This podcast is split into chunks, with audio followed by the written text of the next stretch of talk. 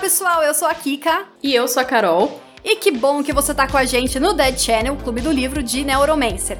Aqui a gente destrincha um capítulo por episódio e esse episódio é o do capítulo 8. Mas antes de a gente falar da chegada de Armitage e companhia no espaço, vamos lembrar o que aconteceu no capítulo anterior? Ó, o capítulo 7 não é muito longo, mas tem alguns pontos importantes, que é a chegada de Riviera na equipe por livre e espontâneo sequestro, né? A tentativa de Wintermute de conversar com o Case pelos telefones públicos de Istambul e a preparação da equipe para ir para o espaço, para a estação Freeside, aquela comandada pela família Tesser Ashpool, dona da IA Intermult, ou pelo menos dona do registro da IA, né? Agora que a gente refrescou sua memória, bora pro capítulo 8. Esse capítulo começa a parte 3 de Neuromancer e já esteja avisado que é quando o nonsense começa para valer. Antes de mais nada, vamos gastar um tempo aqui para entender o complexo espacial Freeside. E mais uma vez, o autor usa referências complexas para o leitor visualizar o que está acontecendo. Então, ele fala de DNA transbordando para fora do poço gravitacional como uma mancha de óleo no oceano. Ative visualização de troca de dados no arquipélago L5 e um segmento aparece em vermelho. Isso para dizer que o L5 tem uma intensa troca de dados. E é interessante também notar, né? É legal que ele usa o DNA como uma figura de linguagem para essa parte. Isso tem tudo a ver com a família Tesseract-Pool, que mexe com clonagem, com essas coisas muito doidas. Exatamente. Quando ele fala desse poço gravitacional, dá a entender que essa viagem entre a Terra e Freeside, né, que é essa estação espacial, não é um caminho livre, é como se fosse, né, é, se tinha colocado aqui um trem, né, um caminho definido, mas eu entendi meio que assim também, se tipo, você não vai, você não sai lá de qualquer jeito. Tem, é. um, tem um caminho a ser seguido, sabe, para você conseguir chegar nessa, nessa estação. É, e eu acho que é algo, pelo que a gente vê no resto do capítulo, que fala de construção de poço tal, eu acho que é um, uma estrutura construída mesmo, assim. Por uhum. mais absurdo que isso pareça. É, não acho que é só uma rota, como tem rota de avião. Acho que é uma coisa meio parecida com um trem, assim. Foi a impressão que eu tive. É, eu tive um, uma, uma ideia parecida com isso também. Parece que realmente é um caminho, até porque a gente tem mais abaixo alguns exemplos, né, que dão a entender que houve uma, uma construção física para isso. E aí, para entender um pouco é, o que, que é esse Freeside, essa estação espacial, são três estações, na verdade, que compõem o Freeside e os nomes são baseados em seus respectivos formatos, que é toroide, fuso e aglomerado. E agora eu vou tentar explicar o formato de cada um para ficar mais visual. Não é que a gente vai entender super, tá? Mas como a gente se propôs aqui desde o primeiro capítulo, a gente vai tentar explicar algumas coisas. O toroide é como se fosse uma rosquinha, tipo um donut mesmo. E aí tem um fato curioso, porque como a Kika sempre vai fundo nos negócios, eu fiquei pesquisando a respeito disso. E assim como existem as pessoas que acreditam que a Terra, na real, é plana, tem pessoas que acreditam que, na verdade, a Terra não é nem plana, nem redonda, ela tem um formato toroidal, que é como essa colônia aqui de Neuromancer. E isso tudo, né, essa, essas pessoas que, que acham que realmente é assim, começou com uma piada da Terra ter esse formato de donut, até que um cara da sociedade terraplanista pegou essa ideia e levou a sério, dizendo que não, galera, faz sentido sim. E existe um fórum da Sociedade da Terra Plana, e sim, eu pesquisei isso, eu entrei nesse fórum, que, em que ele faz uma, uma postagem explicando tudo detalhadamente. Inclusive, ele diz que a gente não consegue ver esse buraco no meio da Terra porque a luz se dobra e segue a curvatura do toroide. Obviamente, astrofísicos refutaram a ideia, até porque se fosse assim, né, o Sol não ia atingir igualmente a Terra, então a gente não ia ter de noite, é, isso ia causar uma variação brusca nas temperaturas, enfim. Mas para quem quiser se interessar nessa doideira toda, tem uma reportagem da Vice que conta o caso. Só não vai pesquisar o negócio com a intenção de dar risada e começar a acreditar, viu? Você ouvinte aí, pelo amor de Deus, pelo amor de Deus. É, então, não, eu fui parar no, no, nesse fórum da Sociedade da Terra Plana, é assim, as pessoas têm muita convicção mesmo. Então, é isso aí, ó. Vamos lembrar que a gente tá aqui falando da ficção, no caso de Neuromancer. O fuso, o que eu tinha entendido é que é tipo um risoles, que é uma parte de uma esfera. E aí, por que, que eu falei risoles? Porque eu vi, para mim, a imagem de um risoles. É, só que aí, aqui, aí foi esse momento que eu falei, tipo, eu fiquei a semana toda pesquisando, e meu Deus, é um risoles, e não sei o que, eu acho que essa é melhor, que genial, eu vou conseguir explicar desse jeito. Aí a Kika veio e falou assim: Não, não é um risoles. então vai, Kika, o que que é? O que que é o fuso? Antes de mais nada, desculpa pro pessoal que tá com fome, que a gente já falou de donut, risole, né? Mas então, é porque na verdade o, o, o fuso, ele não é, é. É como se você. Pega, vamos pensar numa laranja, acho que é mais fácil. Você corta um, um, Tem o gomo da laranja ali, você corta uma fatia, né? Um que o pedaço. gomo é o quê? É um formato de um Não, risoles. calma, calma, calma, calma, calma. So, calma lá, tá, eu vou chegar tá, lá. Beleza. Então, justamente, eu vou defender o gomo... meu risoles, eu vou defender meu risoles. o gomo é o volume, né? O fuso, na verdade, é como se fosse a casca da laranja. É, é só a casquinha. Não é de, de, quando você corta a esfera. Eu não expliquei que era uma esfera, né? Você corta a esfera e aí é só a casquinha, não é o volume todo. O risole seria o volume todo. Que tem outro nome, que é a cunha esférica. Então, o. Isso. O fuso é só a casquinha.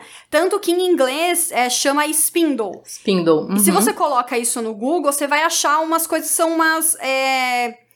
É que, é que é difícil explicar falando, né? Umas imagens que é mesmo se você pegasse esse, esse fuso e esticasse ele. Aí fica duas pontinhas que vão ficando gordinhas assim no meio, né? Então o fuso é esse, Isso. ele é só a casquinha, o fuso. E o aglomerado, que é outra é, estação espacial, é, eu imagino que seja na ideia de aglomerado estelar mesmo, por se tratar de uma colônia no espaço, que são centenas, milhares de estrelas muito, muito próximas, que elas formam quase que, assim, uma nuvem de estrelas, parece tipo uma bola, assim. E no inglês tá como cluster. É, e aí, eu acho que aqui também dá pra gente seguir em duas ideias que talvez seja a intenção do livro. Essa ideia é puxando mais pra, pra astronomia, já que a gente tá falando de fato do espaço, então essa ideia estelar, de muitas estrelas reunidas, ou a ideia de conjunto de dados, de uma ligação entre computadores, que é puxando mais para a parte tecnológica, que é a intenção do livro também. Então eu acho que é talvez uma brincadeira aí, uma. Ou era só uma das coisas que ele quis dizer, não sei.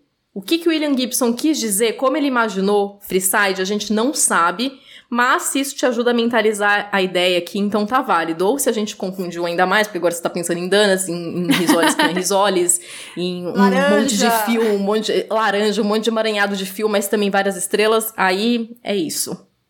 E essa foi a parte física da Freeside.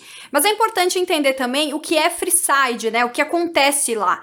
Uh, Freeside é muitas coisas. É bordel, é nexus bancário, é cúpula de prazer, é spa, Porto Livre, é Las Vegas, Jardins da Babilônia e talvez o mais importante, o lar e clã industrial da família Tessier Ashpool. E essa parte do Jardim da Babilônia a gente vai falar um pouquinho mais pra frente no capítulo sobre os Rastafari. Aí acho que vai ficar claro por que entrou essa referência aqui nessa parte do livro.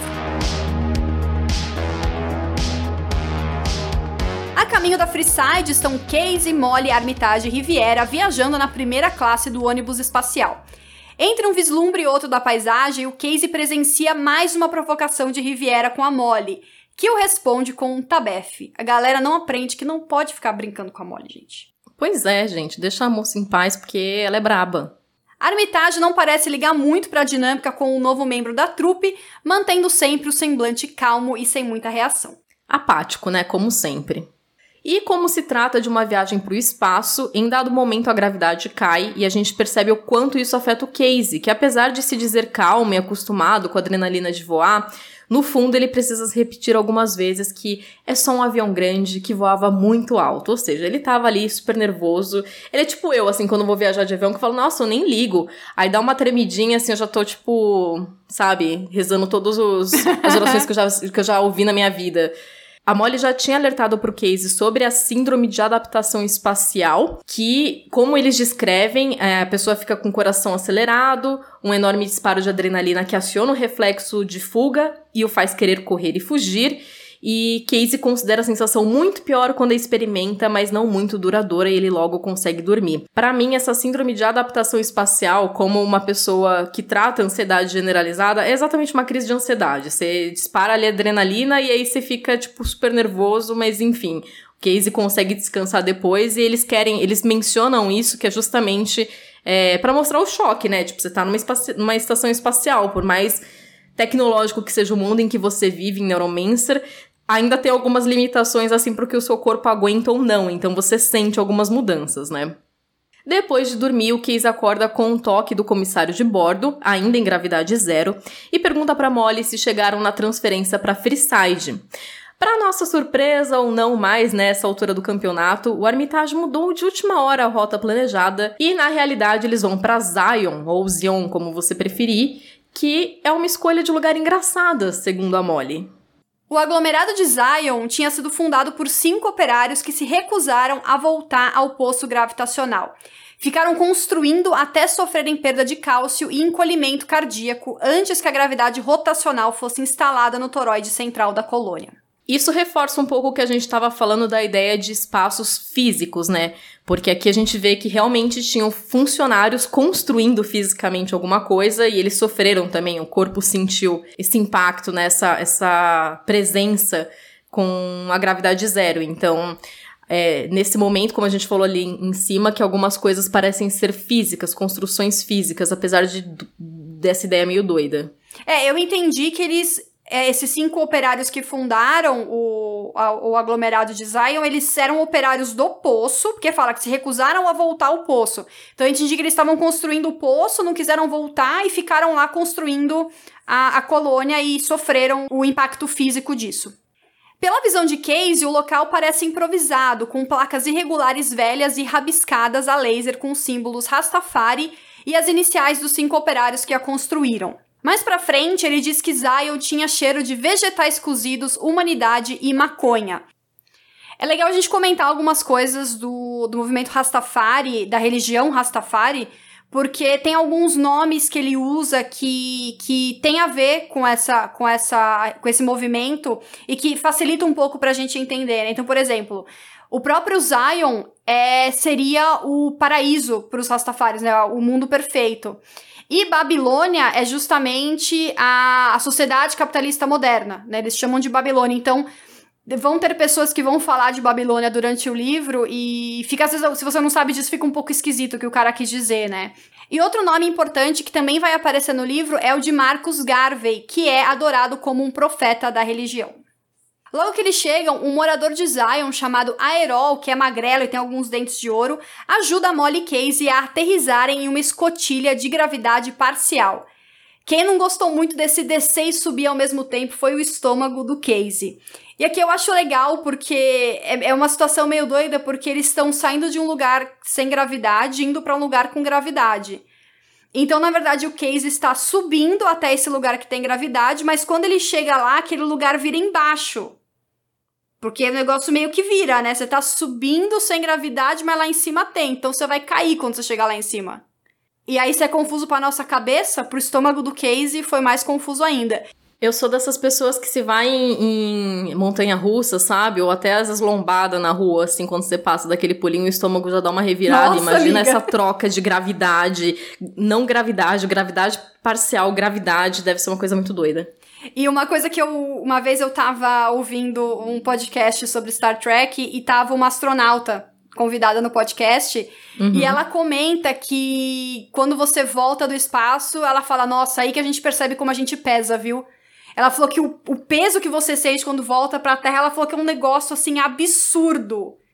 É, tipo aquela galera que precisa fazer como se fosse fisioterapia, né, para conseguir andar de novo, porque suas pernas, dependendo do tempo que você fica fora, você não, não tá exercitando. Então o corpo fica muito confuso, né?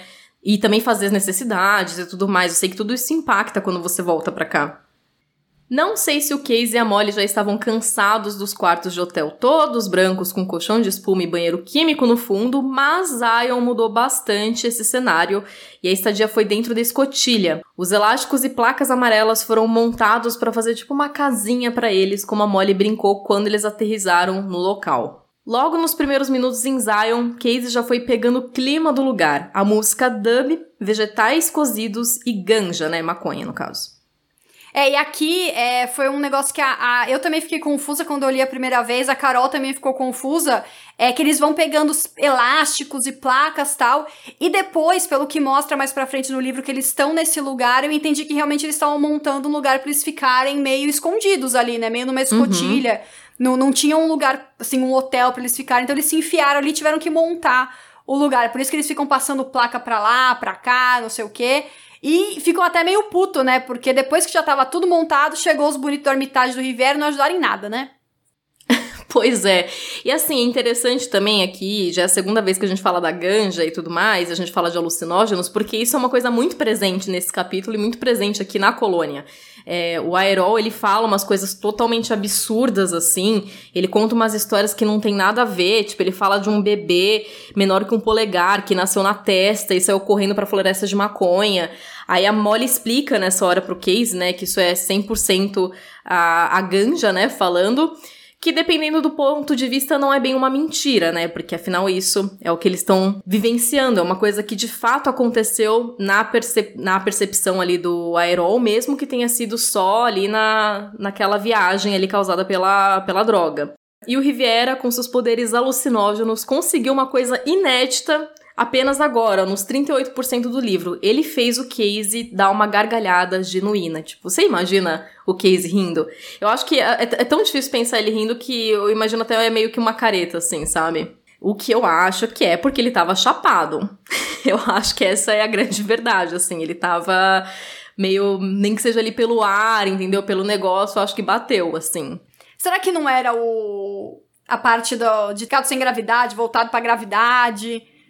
Não sei, às vezes eu acho Também. que é mais isso, porque ele não ele não consegue usar, né? É, eu acho que é, eu acho que é um pouco pode ser verdade, né? Como ele tem essa resistência, eu acho que é, faz sentido, faz sentido que tenha mexido ali com a pressão dele e tudo, mas é que é muito engraçado, você vê os caras ali tudo chapado, aí o Riviera aparece fazendo uma, umas loucuras lá, sabe, ilusionista, e ele cai na risada, o que que você fala? Mano, tá, tá loucão. Ou ficou loucão por osmose, né? Tava ali Exatamente. naquele ambiente, já ficou também. Exato. Exato, é um negócio quase um efeito meio placebo, talvez. E pela primeira vez na história desse livro, o Armitage faz uma reunião de planejamento com a equipe. Ao invés de ele chegar na véspera e falar arruma a mala que a gente vai sair, ele avisa que eles vão ficar 80 horas em Zion e que a Molly e o Casey vão treinar em gravidade zero. Outro fato inédito desse capítulo. Case então vai fazer o que ele mais gosta, se conectar ao cyberespaço. Ao contrário do que o Armitage achava, estar no espaço não muda nada para o Case. E ao se conectar ao deck e usar o constructo, ele tem uma conversa um tanto triste com o Dixie Flatline. Dixie revela que finalmente chegou à conclusão de que está morto e o que mais o incomoda é não sentir nada, nem mesmo incômodo. Apesar de contar uma história engraçada pro Casey, logo em seguida ele pede um favor. Quando esse teu esquema acabar, deleta isso aqui, porra. Então, eu acho que essa conversa com ele me, meio que mexeu um pouco comigo enquanto eu tava lendo, porque desconstruiu toda a ideia que eu tinha do constructo. Porque eu imaginava até então que a pessoa que tava presa no constructo, ela não tinha consciência das coisas como é, o Dixie parece ter, sabe? É, tanto que nas primeiras conversas o Dixie nem reconhece o Casey direito.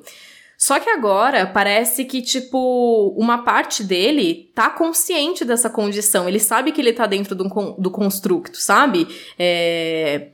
E por mais que ele não sinta muita coisa, ao mesmo tempo ele sente que ele tá numa situação artificial em que ele não tem controle.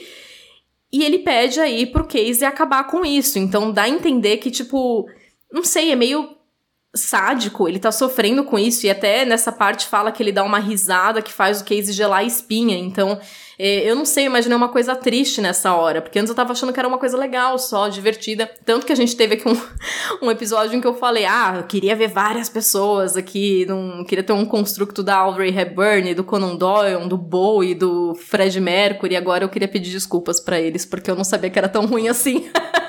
É, o construto, pelo, pelo que parece aqui, não é só um, um, um, conglomerado de memórias, né, da pessoa até o momento que foi feito o construto, né? Realmente se mantém a, meio que a consciência dela, né? Então ela consegue é. entender coisas depois, né? Não é só um, sei lá, uma enciclopédia em formato de memória das pessoas, né? É, ela tem noção da condição dela aí. Aí isso fica um negócio meio Tipo, imagina você ter noção que você tá preso num bagulho que você fica num looping, assim, você nunca consegue sair daquilo. É meio, sei lá, assustador. É, lembra. Não sei se a gente comentou isso quando a gente começou a falar de construto, mas lembra um episódio de Black Mirror. Isso é muito uhum. Black Mirror. É um episódio, é bem. É bem vocês vão, quem assistiu sabe qual é, porque ele é de Star Trek, né? Mas é bem esse uhum. esquema mesmo, né? E são Eu não, eu não vou dar spoiler para quem não assistiu, mas é, é, bem esse lance do, do construto e é bem triste, justamente, né? O, o, o episódio. Enquanto Case está ali conectado ao seu deck, acontece uma coisa bem curiosa. Ele chama o Aerol para experimentar o cyberespaço, né? Eu acho que ele nunca fez isso, assim, ele nunca convidou a Molly para experimentar o finlandês. Até porque é o precioso dele, né? É, tipo... eu achei que era uma coisa muito assim, não, é meu, uma coisa muito íntima, uhum. sabe? E esse cara ele acabou de conhecer e convidou para experimentar o cyberespaço. O Aerol topa, mas para ele acaba sendo uma experiência ruim, já que ele fala que ele vê a Babilônia. E acho que além desse simbolismo da Babilônia para os Rastafari, né, que é algo que eles meio que rejeitam, como a gente já comentado, eu acho que também é uma forma de mostrar que cada um ali tem meio que sua droga, sabe?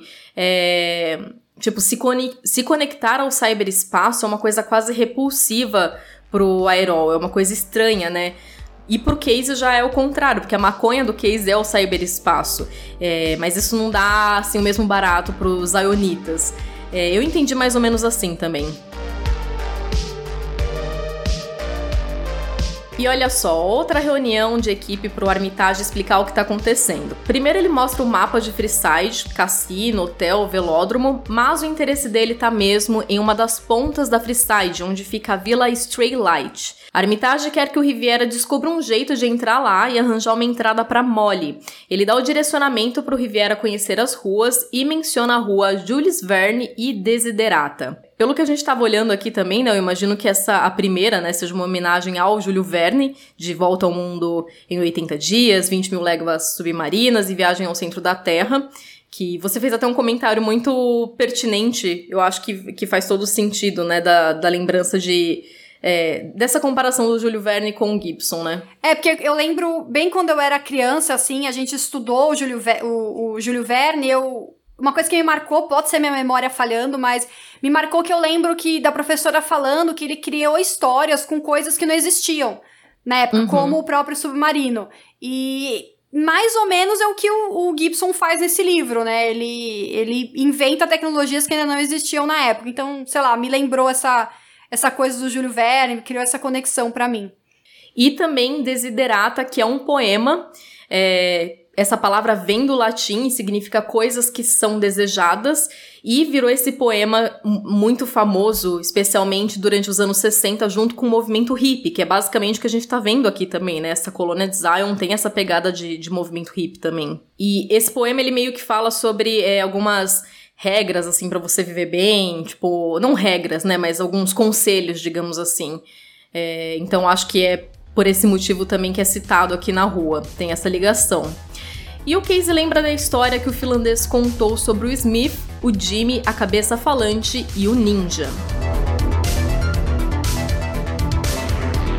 Casey e Molly estavam dormindo na escotilha e foram acordados por um morador de Zion sorrateiro chamado Mailco, vindo dar um recado ao casal. Os fundadores de Zion querem conversar com eles. O trio sai escondido de Armitage e encontra os dois anciões sobreviventes, tão velhos e frágeis por conta do tempo que passaram fora da gravidade. Eles chamam Molly de navalha que anda pelas lâminas debaixo das suas unhas. Ela questiona por que eles não falam o patois, que é o dialeto do grupo, e o velho diz que veio de Los Angeles que há muito tempo subiu o poço gravitacional e fugiu da Babilônia para trazer as tribos para casa. O outro velho ancião então diz que eles têm ouvido vozes gritando no deserto, as profecias de Babilônia em ruínas, que os últimos dias estão chegando. Eles explicam que sempre monitoram muitas frequências e no meio dessas vozes, uma falou com eles. Curioso que nesse momento eles falam que, né, tocou uma música com misturas de reggae, provavelmente para chamar a atenção desses anciões e estabelecer esse vínculo, né, esse contato, imagino eu. Ou como Casey diz mais para frente, por se tratar de uma IA, né, de uma inteligência artificial, a música foi um resultado de uma invasão dos bancos de memória da dupla de Zionitas, né, e mixou o que quer que eles o que quer que achasse que eles gostariam de ouvir. Então foi a forma de chamar a atenção deles, né, deles acharem, ah, essa voz falou com a gente, porque estava exatamente numa frequência, literalmente, que eles gostariam de ouvir.